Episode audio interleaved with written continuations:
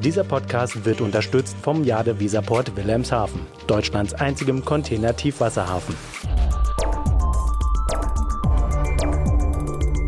DVZ, der Podcast. Hallo und herzlich willkommen zu einer neuen Folge des DVZ Podcast. Ich bin Carla Westerheide und heute geht es in den Süden und zwar nach Österreich. Ich habe gesprochen mit unserem Korrespondenten Stefan May. Er sitzt in Wien in Österreich und wir haben uns mal unterhalten über die Schwierigkeiten im Straßengüterverkehr. Das Gespräch ist aufgezeichnet. Ich wünsche Ihnen viel Spaß beim Zuhören. Hallo Stefan. Hallo Carla. Wir sind verbunden übers Internet und wir wollen heute mal ein bisschen über die Themen, äh, die Logistikthemen in Österreich sprechen, insbesondere den Fahrermangel. Fangen wir doch damit gleich mal an. Fahrermangel, das ist ein. Du hörst mich gar nicht mehr, ich bin wieder eingefroren, ne? Doch, Nein, jetzt hörst du mich wieder. Alles. Ach so, du hörst alles. Du, du warst nur bei mir eingefroren. Ne? Bestens. Nein, nein, alles funktioniert bei mir. Was wollte ich sagen? Fahrermangel, das ist ja ein internationales Problem. Das wird bei uns in Deutschland hoch und runter diskutiert, aber auch in Österreich fehlt es hinter dem ein oder anderen Steuer. Korrekt. Und äh, es ist ja immer so, dass in äh, Österreich alles um den Faktor 10 im Vergleich zu Deutschland heruntergebrochen werden muss. Und wenn es in Deutschland 80.000 Fahrer zu wenig gibt, dann sind das eben in Österreich 8.000 Fahrer zu wenig. Und das hat verschiedene Ursachen. Jedenfalls ist es auch in Österreich ziemlich dramatisch, wie der Transportunternehmer und Kammerfunktionär Alexander Klatschka ausführt. Wir surfen auf der Pensionierungswelle und das ist das, was uns die Sorgenfalten auf die Stirn bereitet. Wir haben bereits über 8 Prozent der Lenkerinnen und Lenker über 60 Jahren, 34 Prozent über 50 Jahren. Das heißt, in den nächsten 10 Jahren werden wir rund 20 Prozent der Beschäftigten verlieren. Das sind, wenn man bedenkt, wir haben rund 100.000 Beschäftigte in dem Gewerbe, das sind 20.000 Menschen, Menschen, die LKWs lenken können und wollen, uns abhanden kommen werden. Woran liegt es denn noch? Wie kann man vor allen Dingen Rente kann man ja nicht bekämpfen. Die Leute sollen ja irgendwann aufhören zu arbeiten dürfen. Also es ist nicht nur einfach die Verrentung, sondern es ist auch so, dass dieser Beruf irgendwie nicht mehr attraktiv ist. Äh, das war einmal der Kapitän der Landstraße, aber aus dem ist inzwischen eine Art gläserner Angestellter geworden. Ich war kürzlich bei einem äh, Autotransportbetrieb, einem sehr großen Autotransportunternehmen Hödelmeier im Berg in Oberösterreich und habe mir das dort angesehen und da sitzen die Damen beim Bildschirm und sehen sich auf dem Bildschirm an, wo die einzelnen Fahrzeuge gerade unterwegs sind. Sie stellen genau fest, steht er jetzt im Stau, äh, lädt er an, ab, lädt er auf, äh, was macht der Fahrer gerade. Also das waren Dinge, die früher ganz anders gelaufen sind und heute ist äh, der Fahrer äh, quasi überwacht und äh, durch Regelungen sehr eingeengt. Und äh, das stellt auch Professor Franz Staberhofer fest. Er ist Logistikprofessor an der FH Steyr. Jetzt sind die Parkplätze keine Orte, wo man sich gerne aufhält. Man trifft sich nicht. Die Fahrer sind durchgetaktet, also sind Lenker von dem, wo sie geschickt werden. Und damit gibt es die Individualität nicht und das ist auch nicht mehr romantisch, sondern es ist einfach ein schwieriger Job, der nicht besonders gut bezahlt ist. Und damit ist es nicht attraktiv, das anzugehen. Aber Unternehmen verkaufen doch meistens dieses diesen gläsernen Fahrer eigentlich als äh, Unterstützung. Sie sagen, damit können wir helfen, wenn eben irgendwo was passiert auf der Straße, wir können sofort umrouten, ähm, wir können sehen, wo ein Fahrer Unterstützung braucht, wo die Probleme entlang der Lieferkette sind. Das klingt doch aber eigentlich eher positiv.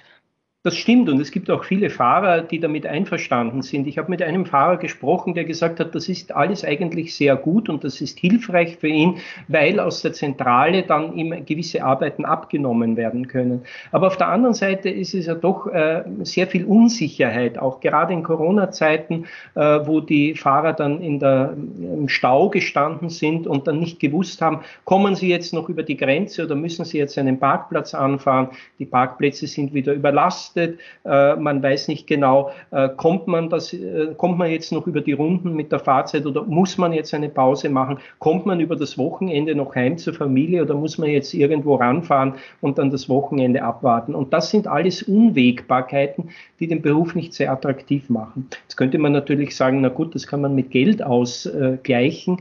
Was für eine wird, Möglichkeit? Da wird aber wieder angeführt, dass die Fahrer nicht sehr viel verdienen. Und dem widerspricht wiederum Johannes Hödelmeier, er ist der Aufsichtsratschef im Autotransportunternehmen Hödelmeier. Die verdienen zu wenig, ist falsch. Wenn ich hernehme, ein Fahrer hat rund 3.500 Euro. Wir machen sogar noch eine zusätzliche Motivationsprämie, wenn er weniger Schäden macht, den vorgegebenen Treibstoffverbrauch auch erreicht, ist gleich weniger Emissionen, dann kriegt er zusätzliche Prämie, add-on. Weil wir sagen, unsere Vorstellung eines Hödelmeier Autotransporter LKW-Fahrers ist der vierstreifige Kapitän auf der Straße. Sag mal, Stefan, aber es gibt ja noch eine ganze Gruppe an Menschen, die wir hier immer außen vor lassen. Es sind eigentlich immer Männer, die Lkw fahren. Aber äh, woran liegt es, dass nicht mehr Frauen für Transportunternehmen arbeiten als Fahrer? Da gibt es eine relativ klare Antwort, die auch wieder Professor Staberhofer bereit hat. Wir müssen uns in Realitäten stellen. Frauen wird es nicht mehr werden, weil das Klima für die Frauen unangenehm ist. Das müssen wir regeln. Es wird nicht mehr Lkw-Fahrer geben, weil es auf diesen Parkplätzen unangenehm ist. Ja. Und wenn man, es geht für Frau und Mann gleich, unangenehm mag es niemand, die Frauen stehen unter mehr Druck, muss man das Übernachten und Parken vermeiden. Da bin ich wieder bei meinem Ponyreiten als Antwort, das sind die Lösungen. Frauen für etwas zu motivieren, was gefährlich ist, finde ich schon fast vorlässig. Und ich kann nur an jeden, der sagt, wir müssen die Frauen gewinnen, dann muss jeder, der das sagt, einfach seiner Tochter empfehlen, Lkw-Fahrerin zu werden. Ja? Also es ist einfach so, dass die Parkplätze nicht äh, sehr attraktiv sind, die äh, sanitären Einrichtungen, wie es Professor Staberhofer gesagt hat, aber auch, wie man immer wieder hört, in der gesamten Logistikbranche äh, Frauen auch manchmal Angst haben, sich in den Lagerhallen irgendwo in, in dunkler, dunklere äh, Gegenden zu begeben. Also es ist eine gewisse unangenehme Situation in der gesamten Branche und solange äh, das sich nicht ändert, wird wohl das auch nicht sehr attraktiv sein für Frauen. Professor Staberhofer hat gesagt, jeder, der sagt, äh, Frauen sollen in den Lenkerberuf, die sollen also ihrer eigenen Tochter mal sagen, na werde mal Lenkerin. Aber das wird ja nicht gemacht. Und derzeit sind es auch nur relativ wenige Frauen, die sich auf dieses Abenteuer einlassen. Und letztlich ist es ja auch noch ein großes Abenteuer, gerade wenn man weiter unterwegs ist. Ich habe äh, von einer Frau gehört äh, in einem Transportunternehmen, die bis ans Nordkap fährt und äh, begeistert ist davon, äh, dass sie so viele Länder in Europa kennenlernt. Aber dafür muss man dann auch gebaut sein, das ist ganz klar. Äh, es kommt noch eines dazu, das man vielleicht nicht übersehen sollte. Es sind eben diese ungeregelten Arbeitszeiten, die per se schon mal da sind. Man fährt über, über lange Zeit äh, weit, weite Strecken und sieht das daheim nur alle paar Wochen. Und da gibt es auch wiederum unterschiedliche Meinungen. Professor Staberhofer hat da eine äh, besondere Variante entwickelt, wie man eigentlich zu einem geregelten Lenkerberuf kommen könnte.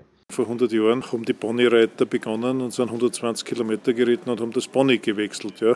Und jetzt ist das Pony ist der LKW, das bleibt gleich und der Fahrer wird gewechselt. Das müsste ich umdenken und dann könnte ich Cargo-Uber bilden und dann kann ich hingehen und sagen, es geht um eine Feinverteilung in Linz und ich arbeite von 18 bis 22 Uhr und in der Zeit vorher mit einer ordentlichen Bezahlung. Und so könnte man das lösen. Also ohne rigoroses Umdenken wird sich das nicht ausgehen. Also nur zu hoffen und zu werben wird sich das nicht ändern. Und dem widerspricht aber Alexander Klatschka. Wenn über Lkw und den Beruf Lkw-Lenker berichtet wird, sieht man natürlich sehr oft den Autobahnparkplatz, wo am Wochenende mit Gaskocher etc. gekocht wird. Aber das ist Fernverkehr, das ist international, das ist nicht das österreichische Kennzeichen. Das österreichische Kennzeichen ist klassischerweise in der Früh ist Dienstbeginn, am Abend ist man fertig mit Job und man schlaft zu Hause. Die Transportbranche hat ja noch ein anderes Problem, Stefan. Äh, auch das haben wir hier in Deutschland. Ich weiß nicht, ob man das auch bei euch äh, durch Faktor 10 erstmal teilen muss. Und das ist, sind die enormen Spritkosten, die insbesondere kleine und mittelständische Unternehmen gerade doch in die Knie zwingen. Wie sieht das bei euch aus? Ganz genauso. Äh, die Transporteure, die Frechter, die Spediteure ächzen unter den hohen Spritpreisen. Sie sind sehr, sehr unglücklich und es wird immer verwiesen auf Deutschland, auf Italien, wo es Erleichterungen gibt, aber in Österreich gibt es keine Erleichterungen und deshalb äh, hat vor allem die Wirtschaftskammer sich jetzt auf das Thema Gewerbediesel gestürzt und gesagt, na ja, so wie es einen Agrardiesel, also in der Landwirtschaft äh, gibt, so sollte das auch im Transportgewerbe eingeführt werden.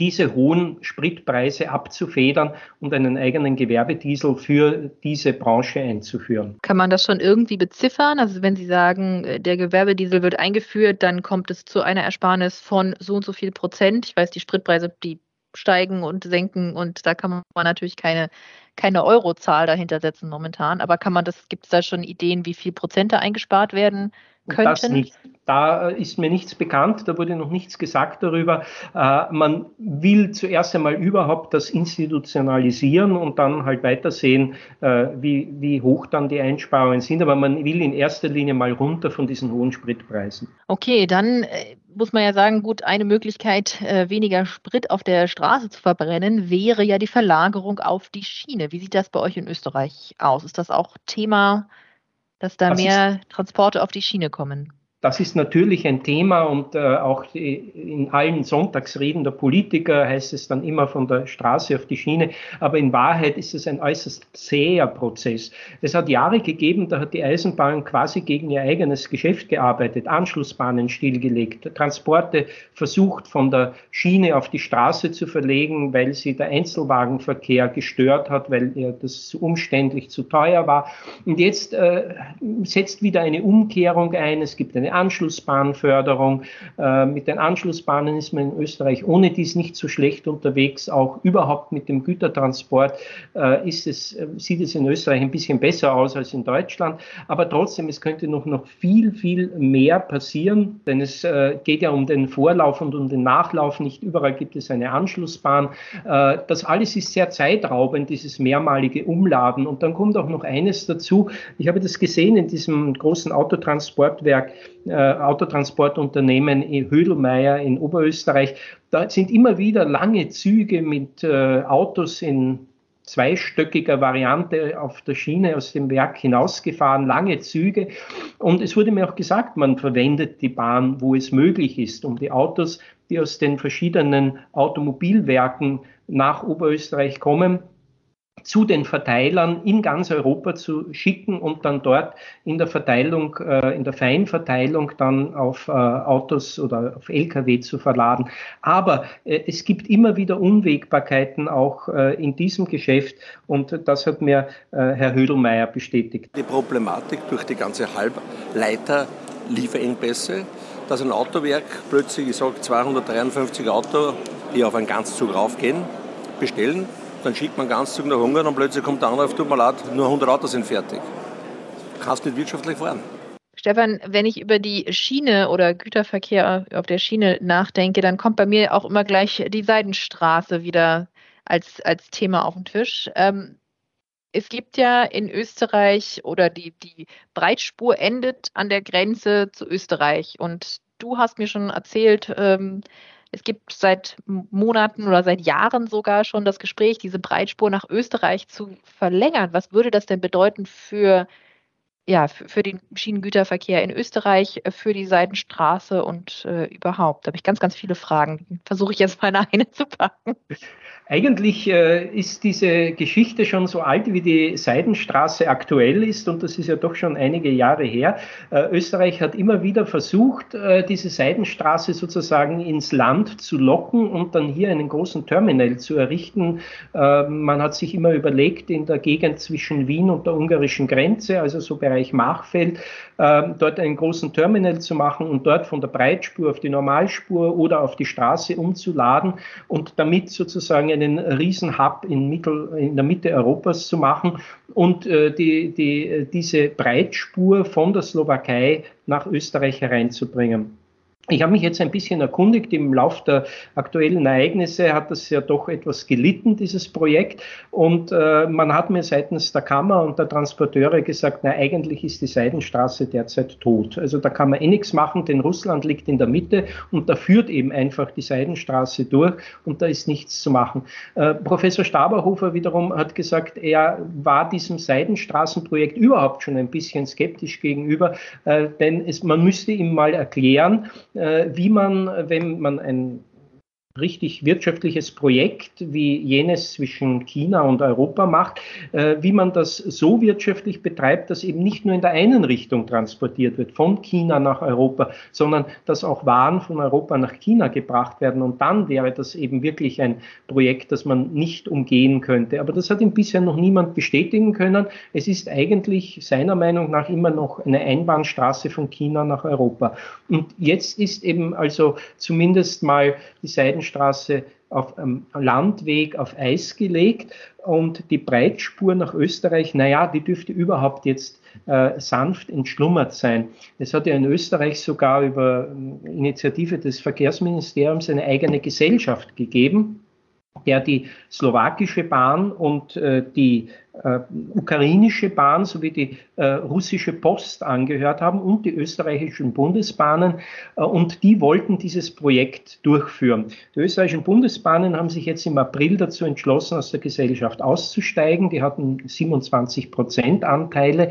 Und äh, damit ist eigentlich dieses Projekt tot, denn äh, laut Bestimmungen müssten nun für die 27 Prozent von den restlichen äh, Anteilseignern ein neuer Anteilseigner gesucht werden oder sie kaufen selbst diese Anteile auf. Da nun in der Gesellschaft sowohl die russische Post als auch die ukrainische Bahn ist, kann man sich nicht vorstellen, dass sich die auf einen Weiterbetrieb dieser Gesellschaft einigen werden. Und so wird noch dieses Jahr gewartet. Und wenn es in diesem Jahr zu keiner Lösung kommt, dann gilt diese Breitspurgesellschaft überhaupt als aufgelöst. Und damit ist auch das Ende der Breitspuridee nach Österreich gekommen. Stefan, wenn du ein Fazit ziehen könntest oder jetzt musst, weil ich dich frage, äh, wie steht es denn um die Logistikbranche, speziell eben den Straßengüterverkehr und den Schienengüterverkehr in, in Österreich? Was wird sich verändern? Was muss sich verändern? Du hast gesagt, Breitspur, das wird jetzt eben aus politischen Gründen demnächst einfach einschlummern. Wir haben immerhin den Vorteil, äh, dass wir ein bisschen mehr Anteil auf der Schiene haben als äh, in Deutschland. Äh, das heißt, wir können schon einmal von einem hohen Niveau ausgehen. Es ist zwar nicht so hoch wie in der Schweiz, aber es ist doch irgendwie recht komfortabel schon. Es wird also weiterhin, denke ich, äh, dieses äh, Postulat geben äh, von der Straße auf die Schiene und das wird auch umgesetzt werden. Es werden möglicherweise mehr Anschlussbahnen kommen, die Betriebe werden mehr die Bahn nutzen. Die Bahn ist auch jetzt draufgekommen, dass sie da ein Serviceunternehmen ist und einfach nicht nur abblocken soll, wo es unangenehm wird. Also das wird wohl funktionieren. Auf der Straße, denke ich, wird es genauso weitergehen. Äh, wir haben das jetzt nach Corona gesehen und haben uns gedacht, naja, äh, das wird jetzt nicht so schnell äh, losgehen wieder, aber wir haben dieselben und schon mehr Lkw-Zahlen als vor der Pandemie und das deutet doch darauf hin, dass auf den Straßengüterverkehr nicht verzichtet werden kann. Natürlich gibt es verschiedene Varianten, um jetzt dem Fahrermangel zu begegnen wobei in Deutschland äh, gesagt wurde, die ukrainischen Fahrer fehlen, das Schmerz. In Österreich wird, wurde mir gesagt, äh, die waren eigentlich nur äh, in Polen unterwegs und in Österreich sind Fahrer aus den östlichen EU-Staaten unterwegs, aber nicht aus der Ukraine. Also das dürfte nicht so ins Gewicht fallen. Aber es wird verschiedene Ansatzpunkte geben, um den Beruf des äh, Kraftfahrers wieder äh, attraktiver zu machen. Das sind eben einmal diese geregelten Arbeitszeiten. Äh, man wird es äh, doch Frauen schmackhafter machen müssen, indem man auch die, ähm, die gesamten Einrichtungen verbessert und frauenfreundlicher macht. Man darf nicht vergessen, auch die Automatisierung schreitet voran. Der Seniorchef von Rüdelmeier hat mir zum Beispiel erzählt, dass er dieses äh, Platooning äh, sehr äh, schätzt und glaubt, dass das ein großer Vorteil auch sein wird, weil äh, die Fahrer der zweiten und dritten Wagen dann sich mit administrativer Arbeit während der Fahrt beschäftigen können und dann sozusagen Logistiker in einem höheren Ausmaß werden. Seitens der Kammer wird auch immer wieder verlangt, weniger Regeln. Diese, äh, diese Regeln, die den Fahrer auch äh, sehr stark einengen, äh, sollte man ein bisschen aufweichen. Also wenn man äh, etwa auf der Autobahn fährt und man fährt unter einem Mautportal durch und dann piept es und dann muss er sofort reagieren. Und wenn das äh, Gerät nicht reagiert, muss er zur nächsten Tankstelle und muss das dann nachkaufen. Und wenn er das nicht tut, dann wird er sofort straffällig. Also immer auch diese Straffälligkeit als Damoklesschwert über den Fahrer Fahrern ist auch eine große Schwierigkeit. Und was auch gefordert wird, das ist der Führerschein mit 17. Das wird ja auch in Deutschland bereits gefordert. Man sagt, äh, die Lehre beginnt man auch mit 15, 16 und äh, kann aber jahrelang quasi nur zuschauen. Und dann hat man mit 18, wo man dann den Führerschein machen könnte, die Berufswahl und dann entscheiden sich eben viele für einen anderen Beruf. Und darum sagt man, schon begleitend sollte man mit 17 anfangen, äh, sollte man mit 17 bereits fahren können und schon frühzeitig beginnen, auch in der Praxis den Lkw-Fahrerberuf zu erlernen. Und das würde auch helfen, dass wieder mehr Fahrer ins Geschäft kommen. Na das und der Lkw-Führerschein ist ähm, eine Investition, wenn ich das mal sagen darf. Das, äh, da kommen ja Summen auf einen zu. Das ist ja auch immer noch so ein Thema, wie der, wie der finanziert wird und von wem. Stefan, ich danke dir für diesen äh, kurzen Einblick in äh, den Straßen- und Schienengüterverkehr in, in Österreich. Ähm, du schreibst ja auch viel für uns, das heißt, ich werde auch die äh, passenden Artikel von dir dazu in den Shownotes verlinken, sodass man sich auch noch ein bisschen belesen kann dazu. Ja, vielen, vielen Dank für das Gespräch. Danke auch.